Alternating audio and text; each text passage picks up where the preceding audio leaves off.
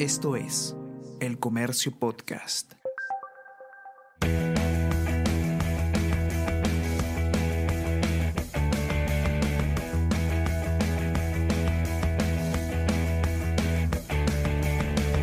Hola, ¿cómo estás? Mi nombre es Bruno Ortiz y te doy la bienvenida al tercer episodio de la tercera temporada de Easy Byte, el podcast de tecnología del del comercio.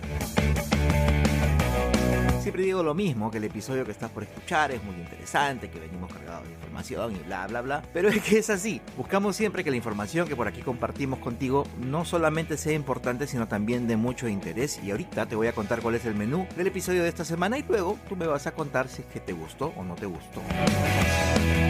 Mira, vamos a empezar con una divertida entrevista que acabo de hacer a Michael Simon. Quizás el nombre no te suene, pero ya por el 2014 apareció en muchos medios de comunicación porque se había convertido en el empleado de Facebook más joven.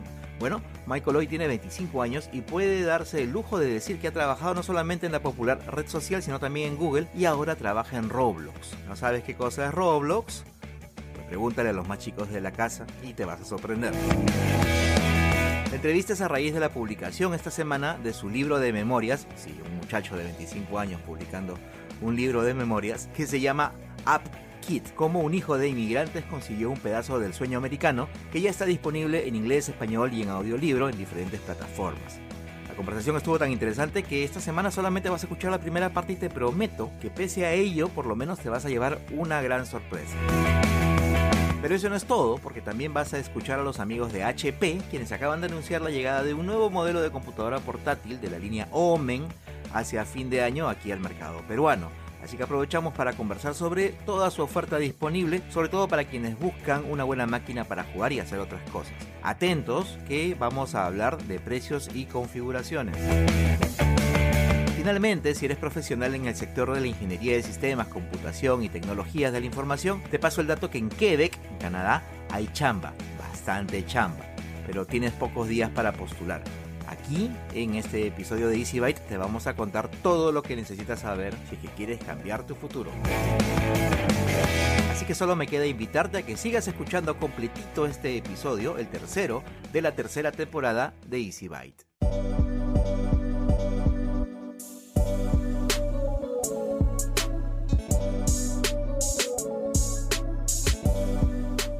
Y ahora tenemos una entrevista bastante especial para el episodio de hoy. Probablemente ustedes recuerden esas noticias ya hace bastante tiempo, me parece que fue en el 2014, de eh, este jovencito eh, menor de edad, me parece que de 17 años, de origen peruano, eh, de, de, madre peruana, que había sido contratado por Facebook. El trabajador más joven de Facebook fue eh, el nombre con el, o el título con el que se vendió la noticia y obviamente le llamó la atención a todos. Eh, él es Michael Seyman. Simon, eh, he visto mil videos y, obviamente la pronunciación en inglés es distinta. Ahora le vamos a preguntar exactamente cómo se, se pronuncia su apellido, pero estamos con Michael Simon, vamos a conversar con él. ¿Por qué? Porque además de ser bastante joven, como ya sabemos que empezado su, empezó su carrera, eh, digamos, formal en una empresa tan grande como Facebook a los 17, a los 17 años, él ha seguido avanzando, ha seguido eh, pasando por, por empresas importantes. Hoy está trabajando en una empresa que de repente para los boomers como yo, este, no, no, tenemos mucho, mucha idea de qué se trata, pero para los más jovencitos probablemente este, les, va, les va a emocionar saber que trabaja ahí. ¿Cómo estás, Michael? Muchas gracias por regalarnos un poquito de tu tiempo. Hola, no, muchas gracias igual por tenerme acá. Es un orgullo poder hablar eh, sobre todo lo que ha sucedido desde ese entonces, ¿no? Una locura mi vida ha sido, así que eh, de verdad, no, muchas gracias. Cuéntanos para ponernos un poquito en autos, ¿qué edad tienes hoy? No, ahora tengo 25, ahora ya estoy viejo, ya, ya fui, ya fui yo. no, todavía estás súper joven, pero lo más importante es que pese a que tienes 25 años nada más, eh, estás publicando también un libro. Sí, sobre mi tu, vida. Tus memorias. es un cuarto. Que parece chiste, ¿no? Tienes un cuarto de siglo y alguien puede pensar, oye, pero como un muchacho de 25 años va a escribir sus memorias, pero en realidad, como tú ya lo has mencionado, has pasado por un montón de cosas y, has tenido un montón de experiencias bastante interesantes que justamente quiero que nos compartas un poquito en esta, eh, en esta entrevista para que la gente te conozca un poquito más y para que sepamos también un poco este, de lo que va tu, tu libro. Cuéntanos, yo estaba leyendo que antes de toda esta, eh, de todo este revuelo que se armó cuando te convertiste en el trabajador más joven que tuvo alguna vez eh, Facebook, por lo menos en esa, en esa oportunidad, tú ya desde los 13 años tenías mucho interés por el tema este de la programación, ¿verdad? Sí, sí, a los 13 años fue que publiqué mi primera aplicación en la tienda de Apple y fue una cosa que realmente cuando lo hice, eh, nomás estaba divirtiéndome, ¿no? Estaba eh, yo tratando de ver la forma de jugar mis jueguitos y crear mis propios juegos y hacer mis cositas y no sabía realmente que iba a generar un ingreso, ¿no? Yo nunca me hubiera imaginado eso y, dentro de creo que unas semanas me di cuenta cuando empecé a ganar casi 5 mil dólares al mes al comienzo y después ya llegó a 12 mil y una locura, ¿no? Cuando yo tenía 13, 14 años a ver de, lo que estaba pasando.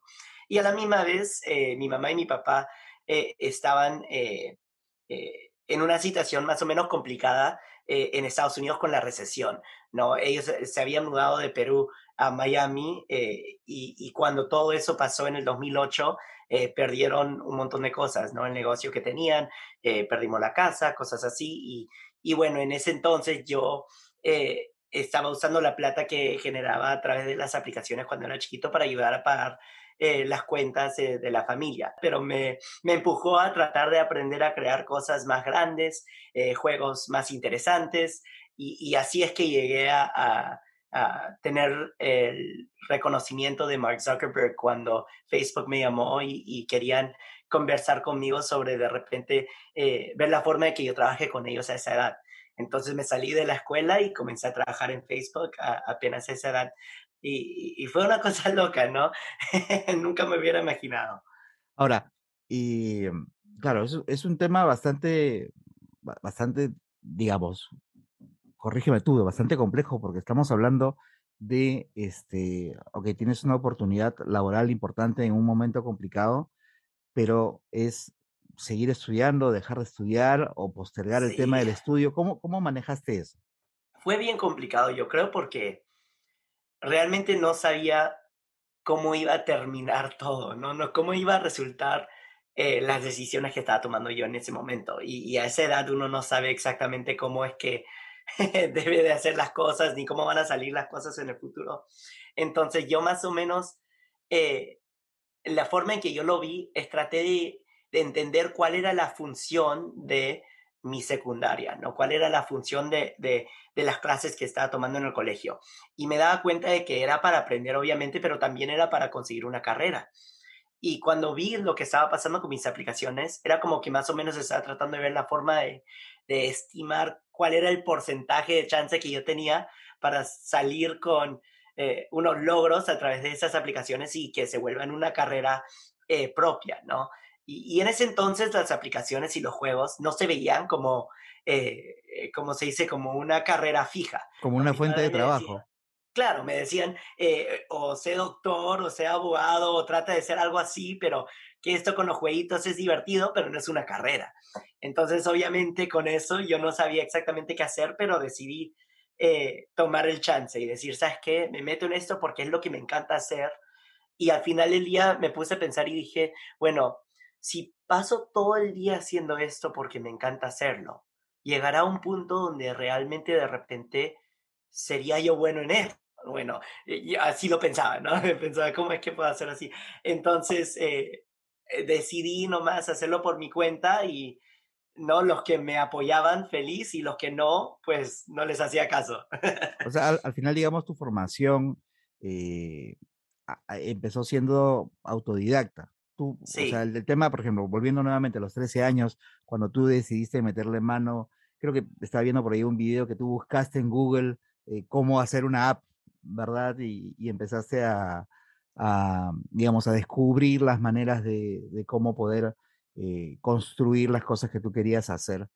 Eh, entonces tu conocimiento en un primer momento fue netamente autodidacta. Tú después has empezado a, digamos, a formalizarlo o te has mantenido este, aprendiendo solamente por tu cuenta y que de la gente con la que trabajas? Bueno, esa es la, la cosa más complicada, ¿no? Es que yo siempre quería ir a la universidad para estudiar estas cosas porque yo siempre pensaba que eh, pudiera aprender ciertas cosas eh, de la informática y de la tecnología que yo no, mm, de repente no hubiera podido aprender a través de la Internet. Pero también me di cuenta de que el mundo de la tecnología avanza bien rápido y que lo que uno aprende eh, se lo tiene que olvidar después de uno o dos meses, tiene que olvidarte de esas cosas y aprenderte cosas nuevas, porque cada vez que uno aprende, por ejemplo, un lenguaje de programación, después de un año o dos, cambia el lenguaje totalmente y uno tiene que aprenderlo de nuevo. Entonces, me di cuenta bien rápido que eh, no es lo que aparece, ¿no? Cuando uno ve las películas sobre los programadores o los científicos, eh, que hacen eso de código con las computadoras, eh, uno, uno piensa, ay, de repente ellos estudiaron esto y se lo saben todo porque son unos genios, no sé qué, pero en realidad no es así. Tú vas a las oficinas de Google o tú vas a las oficinas de Facebook y tú ves en las computadoras de cada persona, en una pantalla tienen el programa, el código que están escribiendo y en la otra pantalla tienen una página de Google para buscar qué qué hacer con las cosas, ¿no? estás contando los secretos más, más, este, más guardados de las empresas tecnológicas más grandes del mundo. Y, es, es, una cosa que nadie se imagina, ¿no? Nadie piensa, ah, no, no puede ser, serán unos capos, ¿no? Más capos que vivos. bueno, pero digamos, eh, digamos, eso también va de la mano con, con esto que se ha ido conociendo con el tiempo, de que justamente estas empresas grandes, más que buscar gente con, con, títulos, con grados, con maestrías y qué sé yo, están buscando gente que tenga mucha iniciativa, mucha inventiva y sobre todo que, que, tenga ganas de aprender y que aprenda rápido, ¿no? Claro, porque es una cosa que siempre va cambiando y, y, a uno le tiene que gustar aprender estas cosas y le pero, tiene que no, gustar buscarlo. Perdón, pero no desmerece tampoco a la gente que efectivamente se ha pasado por una educación formal, ¿no? Claro, nada. claro que no, no, para nada, sino creo que es una mezcla. Cualquier empresa está buscando para una mezcla de gente que trae diferente, eh, diferentes perspectivas a cualquier problema. Yo creo que antes no existía la forma de poder, de poder aprender las cosas a través de la Internet o, o, aprender sobre ciertos temas sin tener eh, una universidad donde poder atender, ¿no? Entonces yo creo que eh, a través de lo que hemos visto con la Internet, los últimos 10, 20 años, creo que las empresas están dando cuenta que hay ciertas personas en el mundo, no todas, pero hay ciertas personas que aprenden más fácil a través de buscando cosas en la internet, que sus intereses o las cosas que les emociona les van llevando el paso por ahí en la internet y se van enterando de las cosas y por ahí es la forma en que eh, consiguen su, eh, su sabiduría, ¿no? Entonces yo creo que más o menos así es que es que yo eh, comencé a crear aplicaciones y comencé a, eh, crecer mi carrera, ¿no? Ahora, obviamente tus papás, eh, yo supongo que habrán estado contentos cuando vieron que por tu esfuerzo empezaste a ganar un poco de dinero y como comentaste hace un momento, tuviste la oportunidad de apoyarlos en, una situación bastante crítica de, de, sus vidas. Pero cuando decides, ok, voy a seguir trabajando y vamos a, a dejar de lado un poco el tema de la educación formal digamos, yo supongo, obviamente deben haber apoyado en esto, pero de repente no sé si tu papá o tu mamá habrán estado 100% felices cuando les dijiste, ¿sabes qué? Me voy a dedicar a trabajar porque esto es lo mío, estoy aprendiendo, pero no voy a, no voy a seguir en el colegio, no voy a seguir en la universidad, etcétera, etcétera. ¿Cómo fue, cómo fue ese, ese tema con, con ellos?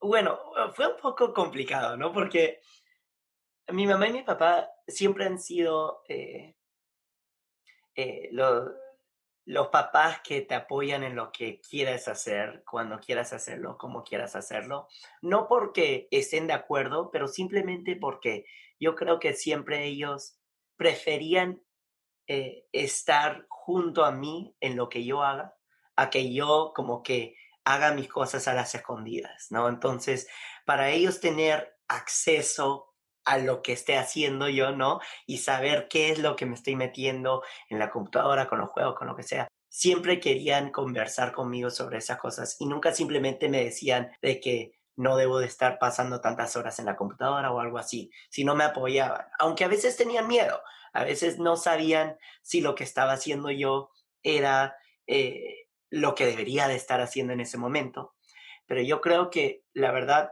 la forma en que mi mamá y mi papá me lo decían eran que ellos confiaban en mí, confiaban en mis habilidades, confiaban en que yo de repente podría crear algo nuevo eh, o algo exitoso a través de estas cosas. Sin esa confianza, sin esa Sí, sin, sin ese apoyo, yo no hubiera podido hacer las cosas. Yo conozco tantos amigos míos que sus padres no les dejaban entrar en la internet para buscar cómo crear estas cosas porque le decían que los juegos eh, era una pérdida de tiempo, ¿no? Entonces, eh, yo creo que se perdía la oportunidad ahí. Eh, y, y, yo más que nada agradecido, ¿no? De haber podido tener eso. A la misma vez, las cosas se complicaban, ¿no? Yo creo que en el libro eh, habló un poco sobre eso, de que eh, cuando empezaba yo a ganar plata, cómo era que mi familia y mi mamá y mi papá eh, manejaban eso, ¿no? Cómo es que yo y ellos podíamos comunicarnos sobre ese tema en una forma en que no nos terminaríamos todos peleados sin hablar, pero, pero una forma más tranquila, ¿no? Entonces esas cosas siempre han sido, no, complicadas. Tú, tú, tú, eh, ¿Tienes hermanos? ¿Eres hijo único? Tengo una hermana menor eh, de 23 años y ella siempre ha sido la, yo creo que la más inteligente entre nosotros dos. Pero eh, no sé, es una cosa interesante porque somos tan diferentes en ciertas cosas y, tan parecidos en otras. ¿Y ella qué se dedica? Mariana es full marketing.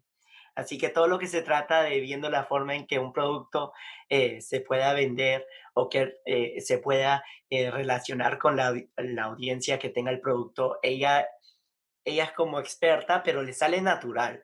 Yo desde chiquito, cuando yo creaba mis aplicaciones, yo mismo iba donde Mariana como si ella fuera mi marketing y le decía, se llama Mariana, y le decía a Mariana, le decía, ¿qué piensas de este, esta propaganda? ¿Cómo la cambiarías? ¿Qué debería, qué debería de hacer yo para que eh, la gente le atrae la aplicación que estoy creando? Y, me, y ella, sin problema, me decía, eh, mira, esto no creo que va a funcionar, esto sí, esto no, mira, por esto y el otro. Y le decía, ¿cómo es que sabes? ¿No? ¿Cómo es que sabes? Porque para mí entender la gente a veces es más difícil, pero con ella es como que nada, es una cosa natural. Y entonces me decía, no sé, yo nomás miro a la gente, veo lo que les gusta y, no sé, es así. Así que cada, cada uno tiene su, su skill, ¿no? Su cosa en, que, en que sobresale.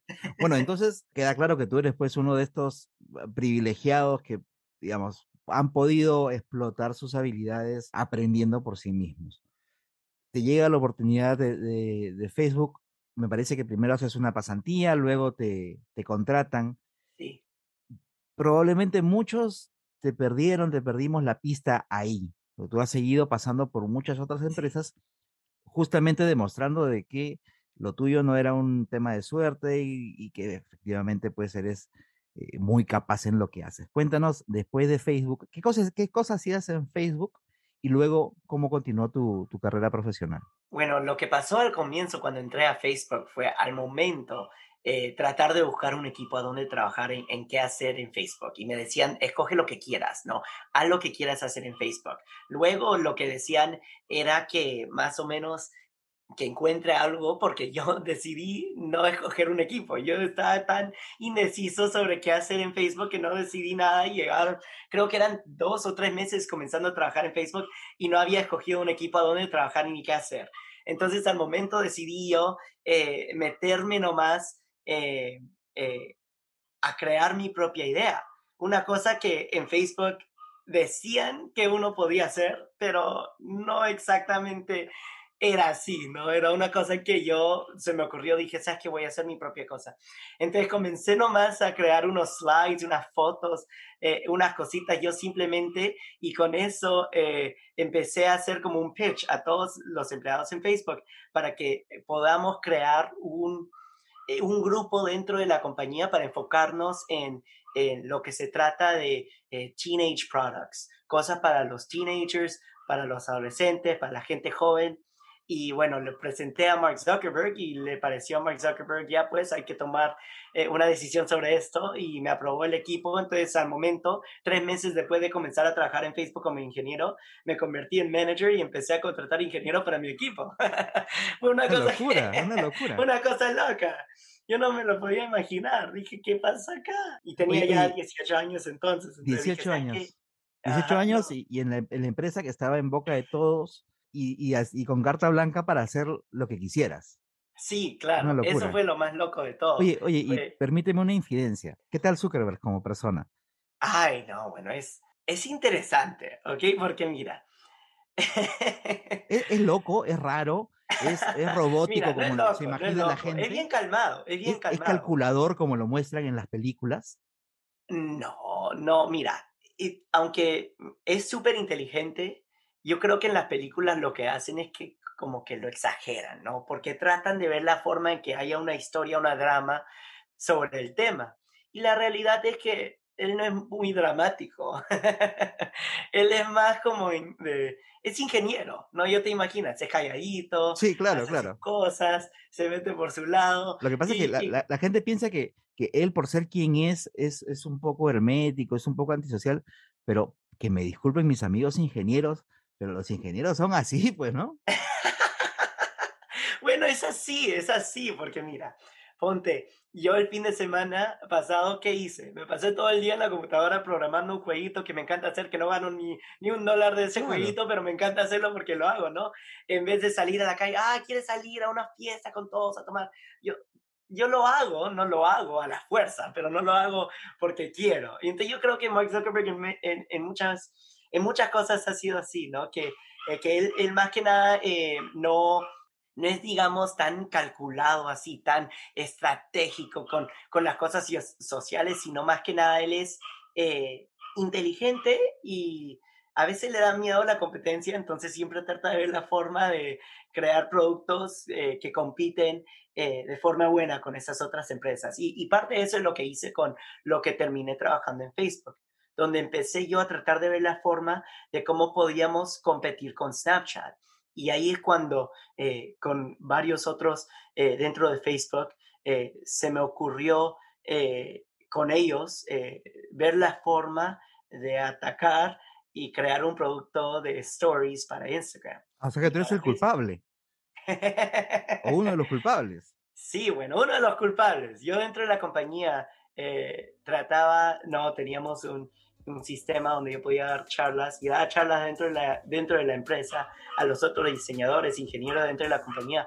Y una de las cosas más importantes que yo trataba de decir era que era importante, bien importante, de que no... Eh, no dejemos que nuestro, orgullo como empresa eh, nos pare, ¿no? Que, que, nos diga que no, que nuestro orgullo no nos permita poder crear los productos o lanzar eh, las diferentes eh, cosas que queríamos lanzar para que los para que nuestros eh, usuarios eh, estén felices, ¿no? Porque nuestros usuarios querían cosas como stories. Claro, o sea, digamos que, que, que, al verse, que el haberse convertido en una empresa grande no quiere decir que no sean capaces de cambiar para adaptarse a lo que busca el usuario.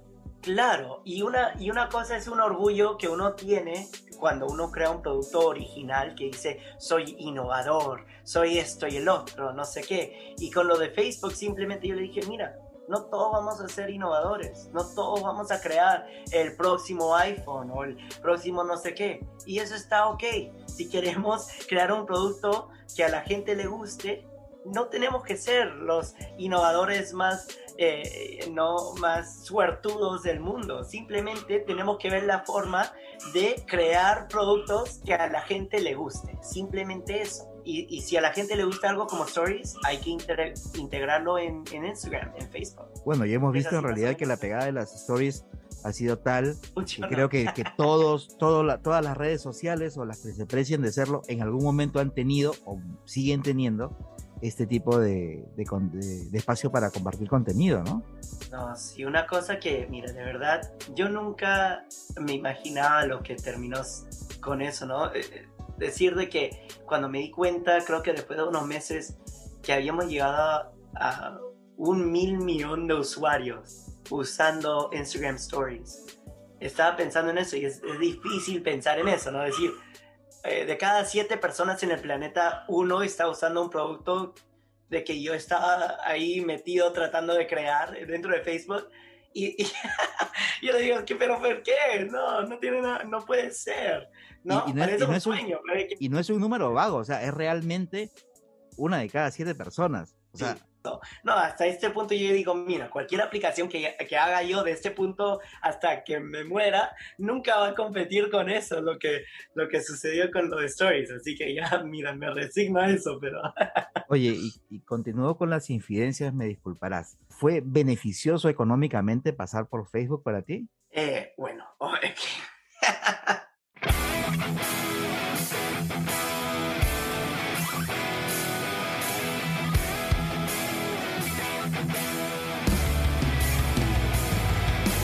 Ahora vamos a conversar sobre computadoras. Hace unos cuantos días hubo una presentación bastante importante hecha por gente de HP. Para eso vamos a conversar hoy día con Lorena Resoli, que es gerente de consumo de esa empresa de HP, sobre estos lanzamientos que están principalmente orientados para la comunidad gamer. Ya nos va a contar un poquito más sobre eso. ¿Cómo estás, Lorena? Muchísimas gracias por aceptar la invitación. ¿Qué tal, Bruno? Gracias por invitarme. Lorena, cuéntanos.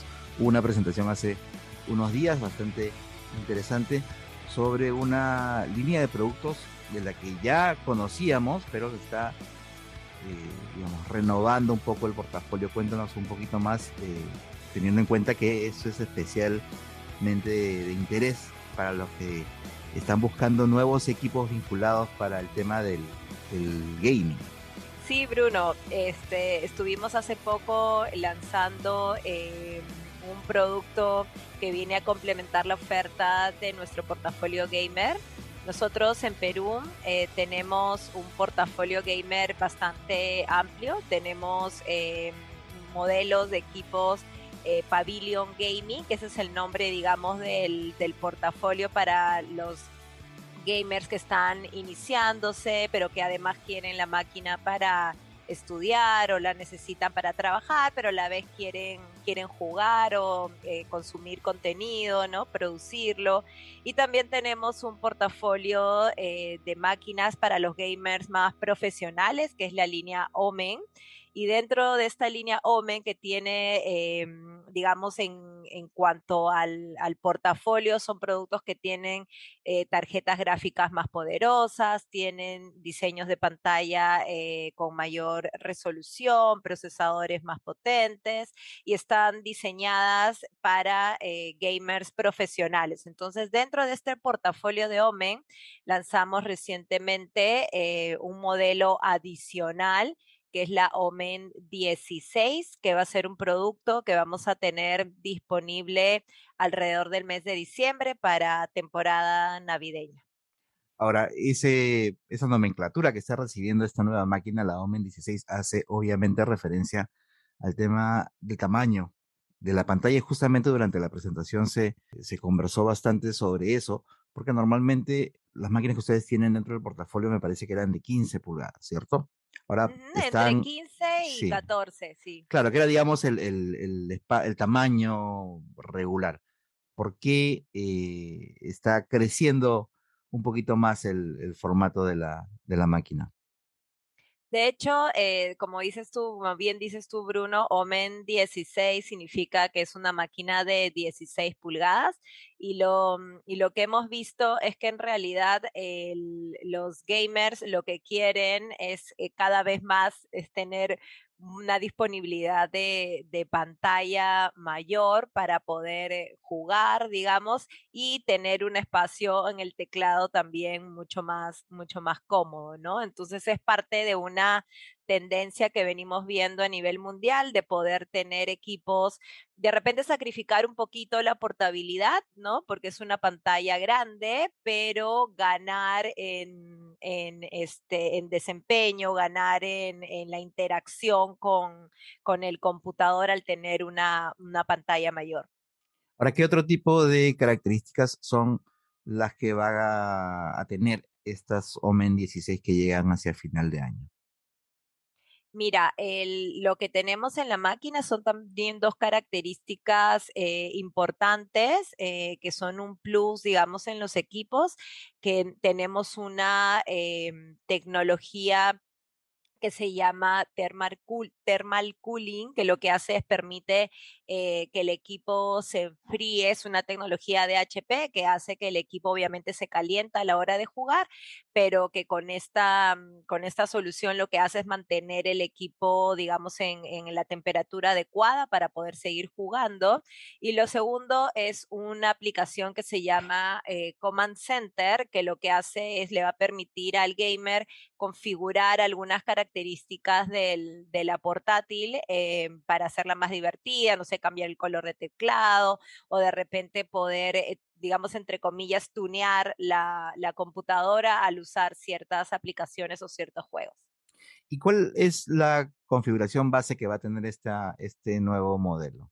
Mira, en realidad lo que hacemos es basarnos en productos que van a tener la última generación de procesadores Core mm, de Intel.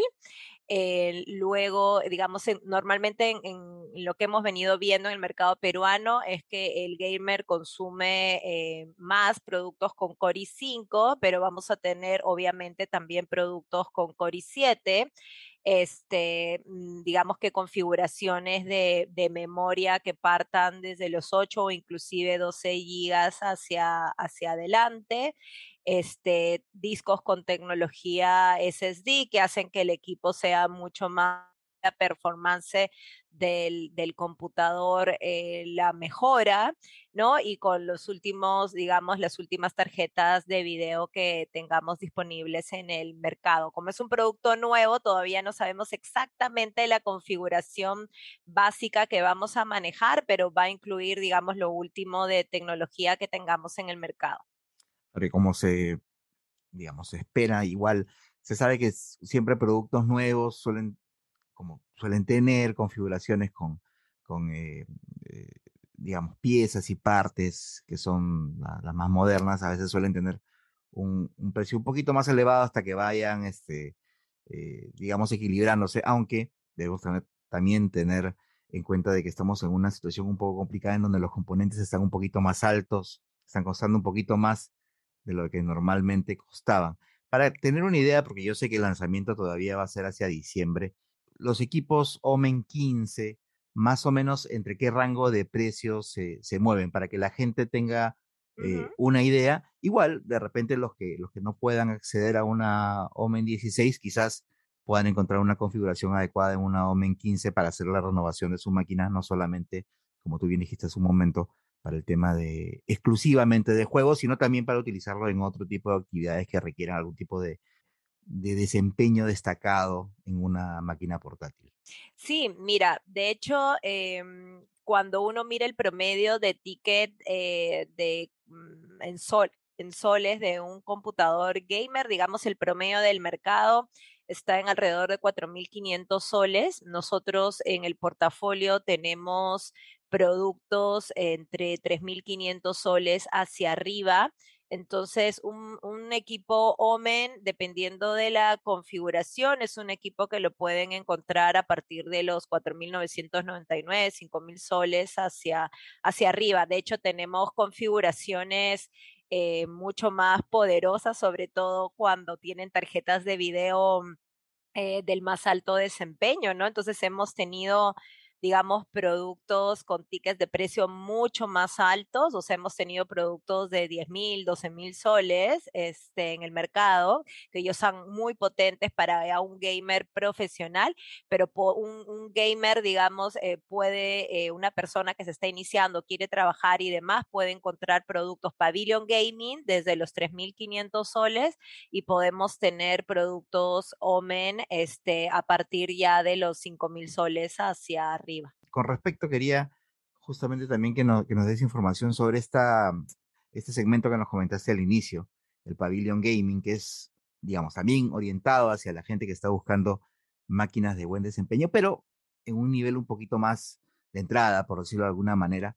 En, en, esta, e, en esta familia de modelos, eh, más o menos qué configuraciones podemos encontrar y más o menos también qué rangos de precios son los que podemos encontrar. Mira, la configuración más vendida, digamos, de, mm, de un producto de un producto gamer, o sea, de un, de un pabellón gaming, son configuraciones que tienen eh, procesadores Core i5 con 8 GB de memoria como, como mínimo y una tarjeta de video GTX 1650, pantalla de 15, pantalla de 15 pulgadas, ¿no? Entonces, una máquina como esta la puedes encontrar a prox promedio entre los 4.000, 4.500 soles. Nuevamente teniendo en cuenta de que eh, va a ser una máquina que vamos a poder también utilizar en otras cosas, no solamente en, el tema de videojuegos, ¿verdad? Así es, totalmente. Y, y de hecho, el, la, eh, o sea, es un, es un equipo eh, para poder desarrollar, o sea, no solamente consumir contenido, o sea, que es poder ver, jugar, ¿no? O sea, pero también poder ver películas, poder estudiar, este, trabajar, este, y a la vez, este, divertirte jugando, ¿no?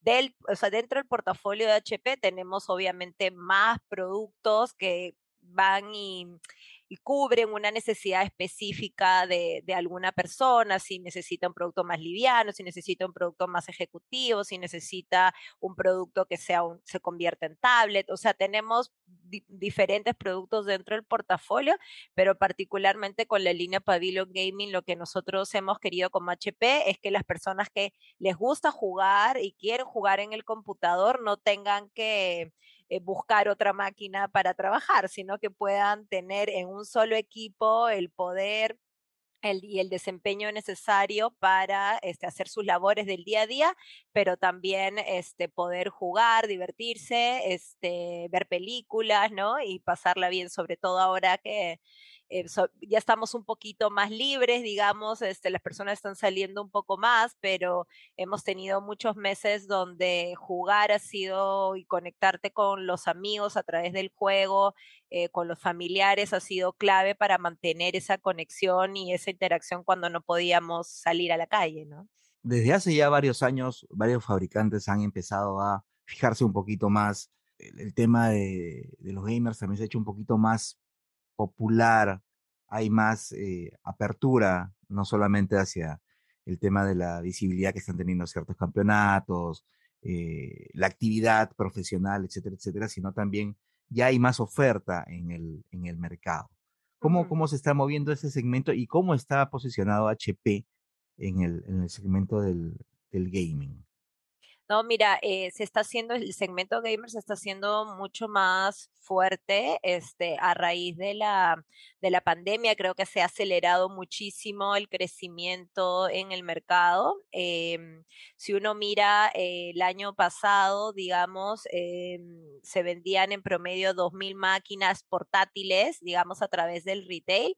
Hoy en día estamos, se están vendiendo en total alrededor de 5.000 máquinas todos los meses, o sea, es un crecimiento eh, bastante grande, es un crecimiento como el 77% año con año.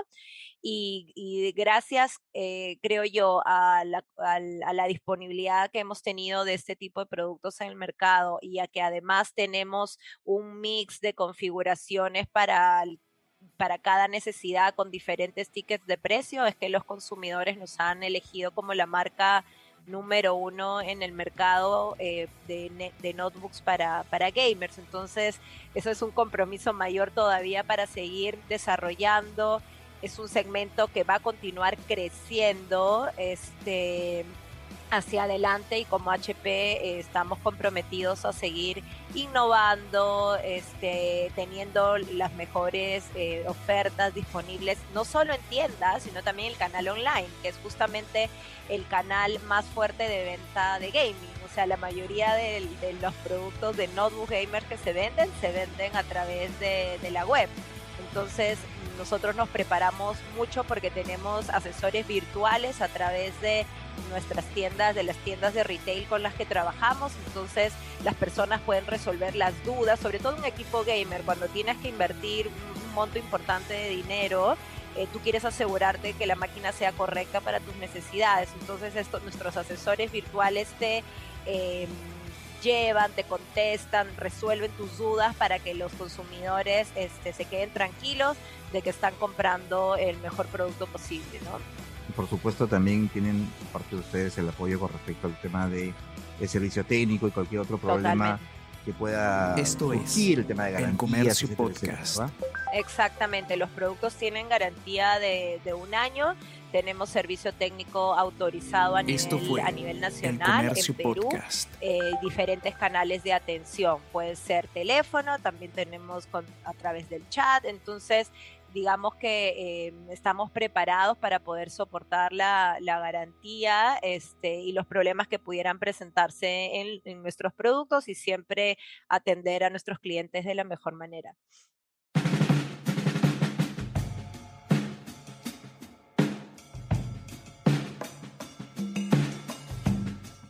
Ok, como les había adelantado al inicio de este episodio, hay oportunidades de trabajo en Quebec y por eso es que ahora vamos a, a conversar con Lorenz Pipán, que es consejera en prospección y promoción de la Delegación General de Quebec para América Latina, para que nos cuente un poquito más sobre esta iniciativa, nos dé un poquito más de detalles y sobre todo para los interesados se puedan presentar dentro del plazo establecido. ¿Cómo estás, Lorenz? Muchísimas gracias por aceptar la invitación. Buenos días a, toda, a todas las personas que nos escuchan y es un placer estar con ustedes y uh, bueno, muchas gracias por este espacio, por esa um, oportunidad de hablar de nuestra provincia, nuestra provincia francófona, Quebec, uh, y de las oportunidades uh, laborales allá. Quebec, como efectivamente tú lo mencionas, es una provincia canadiense francófona, este, teniendo en cuenta que en Canadá se hablan pues este, varios, varios idiomas, este, pero en particular Quebec tenía esto de que se maneja básicamente sola, por, por decirlo de alguna manera. Entonces, por eso, en esta oportunidad, esta convocatoria laboral que está haciendo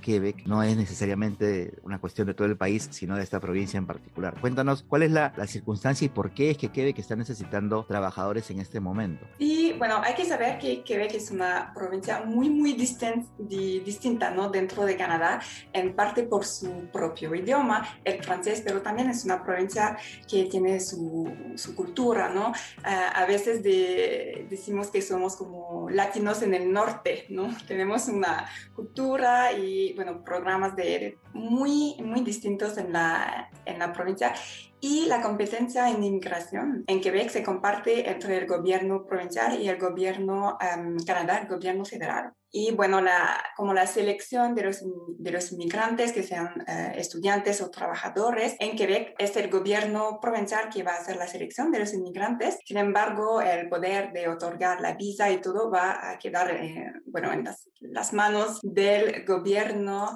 eh, federal, del gobierno de Canadá. En los últimos años, Quebec ha experimentado un crecimiento excepcional eh, de su empleo, eh, con tasas de desempleo que como que superan los, los máximos históricos, ¿no?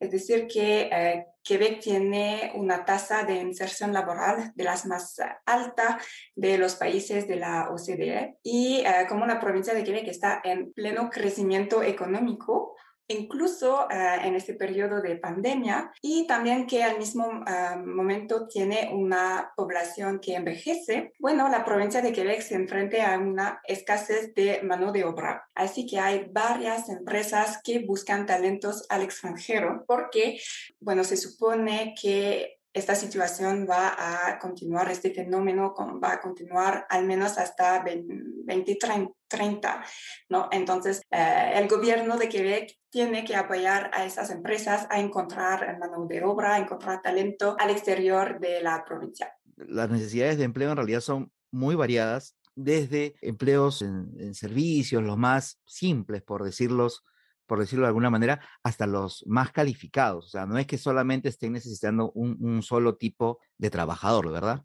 Sí, exacto. Y tal vez luego puedo hablar de, de nuestras um, iniciativas de reclutamiento, pero sí, la verdad es que en todos los sectores de la economía eh, estamos frente a esta eh, bueno, situación de escasez de mano de obra. Así que eh, hacemos la promoción de vacantes en los sectores de las eh, tecnologías de información, manufacturero, en el sector también de la salud, de las industrias, del de sector eh, de las minas también.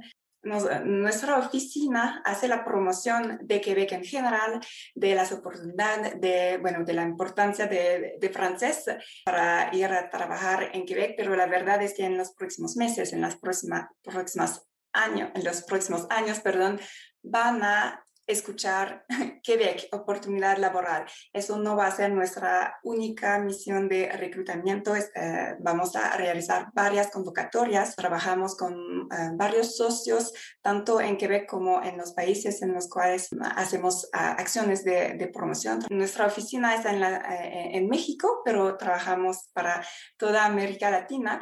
Así que sí, em, si no pueden postularse, por ejemplo, dentro de esta convocatoria, van a haber muchas otras oportunidades. Quería centrarme en particular que hay requerimiento laboral para personas que están vinculadas a el sector de las tecnologías de la información. Asumo yo ingeniero de sistemas, especialistas en temas de computación, etcétera, etcétera. No sé si tienes, hay un poquito más de detalle al, al respecto. Sí, claro. Bueno, pues, puedo enfocarme un poco sobre eh, la iniciativa, la convocatoria que se llama Journée Québec América Latina o Jornadas Quebec América Latina. Todas nuestras misiones de reclutamiento eh, oficiales eh, organizadas por el gobierno de Quebec se llaman Journée Québec. Así que, ah, bueno, invitamos a todos los trabajadores interesados a postularse en, eh, en este evento. Este evento, la Journée Québec Amérique Latine, eh, el evento cuenta con más de 55 empresas participantes, empresas quebequenses, que tienen más de 700, 700, vacantes y tenemos, bueno, vacantes en varios sectores y en especial en el sector de las tecnologías de la información. Algunos ejemplos de eh, posiciones disponibles, por ejemplo, analistas funcionales, programadores Java o .NET, eh, programadores, analistas. Hay varias vacantes también de desarrolladores, eh, que sea de software, de front-end, back-end, eh, especialistas en DevOps em, em, y Power Platform, etcétera. La verdad es que hay como más de, em, más de 100 vacantes en el sector de las tecnologías de la información. Todas las vacantes se pueden consultar en eh, nuestra plataforma. Entonces manejamos una plataforma para ver las vacantes y postularse. La plataforma se llama también Journée Québec. Eh, tal vez es más fácil de visitar nuestra página Facebook, eh, Elegir Québec, donde se encuentra toda la información. Elegir Québec. Elegir Québec, sí, solo Elegir Québec. Y bueno, animamos a los interesados a postularse eh, porque la verdad es que hemos recibido pocas aplicaciones para eh, varias de estas eh, vacantes en el sector de las tecnologías de información. Esta plataforma Journée Québec cierre el próximo 27 de septiembre. Este lunes. este lunes, sí. quedan pocos días. Es muy simple, la verdad, postularse. Para postularse, los candidatos deben, bueno, crear un perfil en francés en la plataforma y luego puedo hablar un poco de, de, del francés, ¿no? Entonces, crear un perfil en francés, agregar una, un CV y una pequeña carta de motivación. En francés también, el francés no debe de ser perfecto, ¿no? Después se puede, se puede consultar las vacantes, las ofertas laborales y inscribirse al evento, bueno, al evento Journée Québec y postular a la vacante, a las vacantes eh, que quieren, se puede postular a más de una vacante. En Quebec, 95% eh, de la población habla francés, es parte de nuestra cultura, vivimos en francés, así que es súper importante. Eh, las exigencias en términos del dominio del francés va a variar, depende de cada oferta. Eh, en general, en el sector de las tecnologías de información, sí se requiere un nivel intermedio o avanzado. Sin embargo, a veces hay empresas que piden un nivel como principiante y tal vez un nivel de, de inglés también. Hay que saber que eh, todos los candidatos que van a ser reclutados dentro de, eh, de esta convocatoria, que es completamente gratuita, esta convocatoria, todos los candidatos eh, seleccionados van a poder beneficiar de clases de francés gratuitas en línea. Eso es lo que te quería preguntar. O sea, por ejemplo, claro, alguien que de repente tenga algunos conocimientos o que le falte pulir y que probablemente a nivel de currículum cumpla con los requerimientos este, que está solicitando una empresa, ¿cómo podría hacer para, para perfeccionar justamente el idioma? Entonces me dices que hay la posibilidad de poderse entrenar con el francés. Sí, sí, claro. La verdad es que el nivel de francés requerido es el nivel al momento de empezar, ¿no? El trabajo. Así que, por ejemplo, una empresa que busca un, un desarrollador que tiene un nivel eh, principiante de francés, esta, si una persona está interesada y no tiene como el nivel, puede postularse y, bueno, por ejemplo, escribir en la carta de motivación, sí, sí, tengo la motivación, ah, eh, me, me, animo a aprender el francés. Y todos los candidatos seleccionados van a beneficiar de, de clases ofrecidas por el Ministerio de la Inmigración eh, en línea a partir del país de origen, de residencia de, eh, de la persona. Y hay que saber también que, bueno, este proceso de postularse, después la entrevista uh, en línea eh, y después los trámites migratorios pueden tomar hasta un año, ¿no? Entonces, son meses y meses para perfeccionar o aprender el francés. Y como tú dices, lo importante es saber que no es la última convocatoria, sino que van a ser convocatorias periódicamente. Entonces, lo importante es que también quienes estén interesados, y no solamente en temas de tecnología de la información, sino en otros rubros, se den una vueltita por la página de Facebook para que estén pendientes y que, y que puedan conocer un poquito más de, de cuando haya las siguientes convocatorias. No sé si quieres agregar algo más. ¿Por qué elegir Quebec como destino ¿no? de desarrollo profesional? La provincia de Quebec dentro de Canadá es una sociedad muy moderna que, ofrece un entorno estimulante y único en el mundo. Uh, es un lugar reconocido por su calidad de vida, donde cada uno puede sentirse, bueno, seguro y encontrar su lugar. Eh, Quebec se distingue también por la, calidez de su gente y las, ocasiones que ofrece eh, tanto, a, nivel profesional, la, la tolerancia, la diversidad cultural. Eh, en, Quebec, eh, en Quebec, ¿qué podemos encontrar? Podemos encontrar un sistema de educación y de salud de calidad gratuita y gratuitos, una seguridad también para educar a los niños. Es um, en Quebec la red de seguridad social um, es una de las más generosas de uh, América del Norte, ¿no? El permiso de paternidad, uh, servicios de guardería para los niños, una atención médica. Bueno, los quebequenses también eh, quiero decir que están muy abiertos ¿no? a otras culturas y de hecho um, muy, muy abiertos a los trabajadores extranjeros. ¿no? De hecho, desde uh, en, en, los últimos 10 o 15 años, la, casi la mitad de los nuevos um, empleos fueron ocupados por uh, personas de la inmigración, por uh, trabajadores extranjeros. así que también quería bueno, hacer un pequeño tal vez resumen de, uh, de, nuestra, de, de, nuestra misión, de la misión de um, Journée Québec, Jornadas Québec. Uh, información importante, ¿no? Uh, son, son ofertas laborales para iniciar temporales, ¿no? Es decir, entre un año o tres años. Uh, nuestros servicios son gratuitos, no deben pagar na a nadie para encontrar trabajo ¿no? en, en Quebec o para tramitar un permiso de estudio ¿no? o eh, un permiso de trabajo. Eso es súper importante. Desafortunadamente vemos casos de fraude, así que no deberían pagar nada. No hay límite de edad, queremos su experiencia. y también las condiciones laborales van a cumplir con las normas canadienses mismo salario, mismas vacaciones que para un canadiense. Y si el candidato es seleccionado, va a ser guiado por, um, por la empresa, por nosotros, por todas, uh, todos los trámites migratorios y también para bueno, las clases de francés que uh, mencioné. Uh, el periodo de recepción de candidaturas hasta el 27 de septiembre. Únicamente en nuestra plataforma no podemos recibir CV y deben postularse en francés, puede ser en francés con el apoyo de Google Translate, ¿no? Solo hay que ser, por favor, en francés. Y el periodo de entrevistas va a ser uh, del 27 de, 25 perdón, de octubre hasta el 12 de noviembre en línea.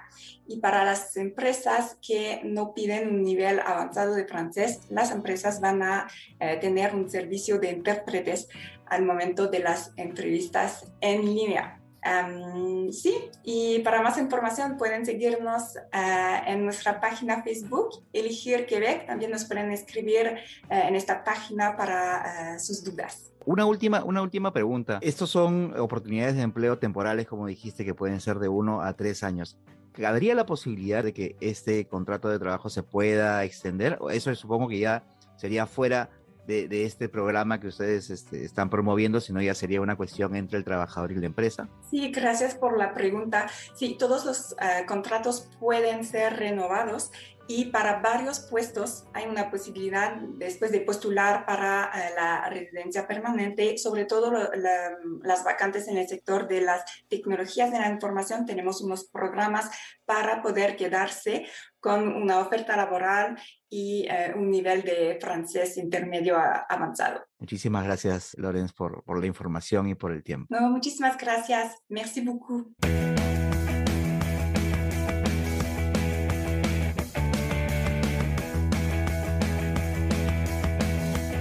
Ya te dije que este episodio iba a estar bueno, pero todo tiene su final, por eso aprovecho para invitarte a seguir escuchando todas las semanas Mentes Peruanas, el podcast del Diario El Comercio para conocer a los peruanos y peruanas que están haciendo cosas chéveres y que tú deberías conocer.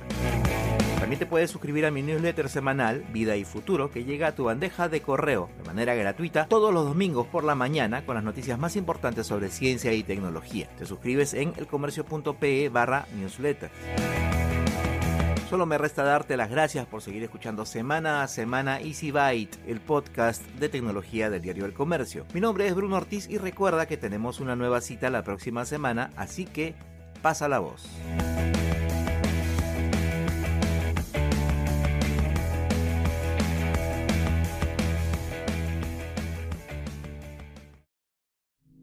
Esto es El Comercio Podcast.